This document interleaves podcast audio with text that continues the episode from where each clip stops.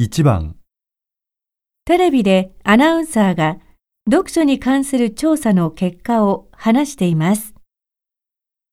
最近は本を読む人が少なくなったと言われますが、実際はどうなのでしょうか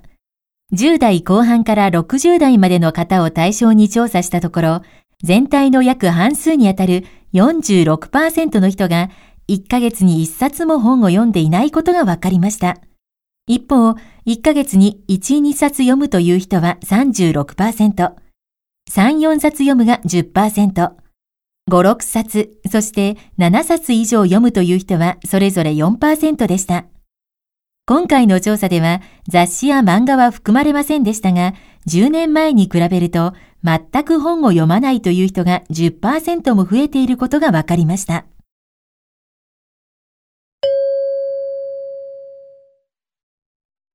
これは読書の何についての調査ですか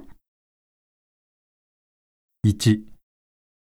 読書の量、2、読書の種類、3、読書の方法、4読書の理由。